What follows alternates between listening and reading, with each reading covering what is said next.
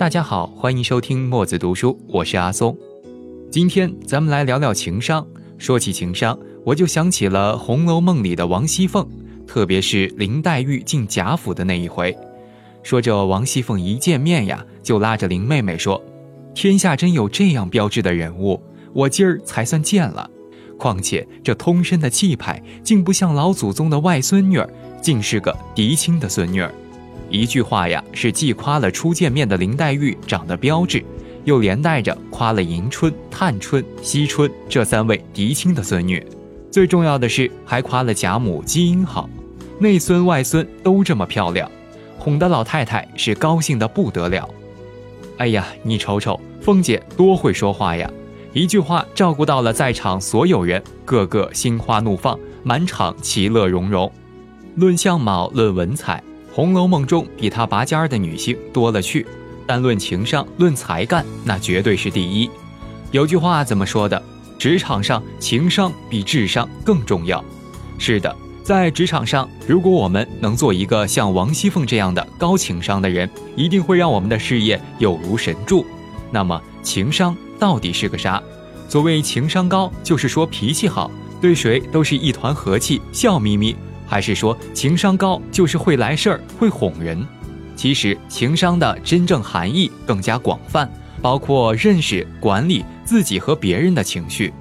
曾经有人说过：“凭智商获得工作，凭情商获得提拔。”这话还是挺有道理的。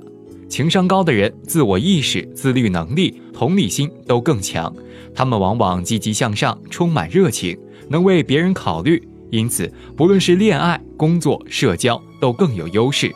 相反，情商低的人往往被自己的情绪牵着鼻子走，或者不善于捕捉别人的情绪。这不仅会影响他们的思考能力，也会让人际交往变得困难重重。因此，对于充实的人生来说，情商可能比智商更重要。那么，情商具体是什么？又如何提高自己的情商呢？答案就在今天我带给大家的这本书《情商》里边。作者丹尼尔·格尔曼曾四度获得美国心理协会最高荣誉奖项，并荣获美国心理学终生成就奖。这本《情商》就是他的经典著作，已经畅销全球十几年。在这本书里，格尔曼讨论了情绪的重要作用和影响，介绍了情商的具体内容和重要性，还教我们如何发展自己的情商。相信呀，咱们每个人都能从中受益，更了解情绪，也更了解情商。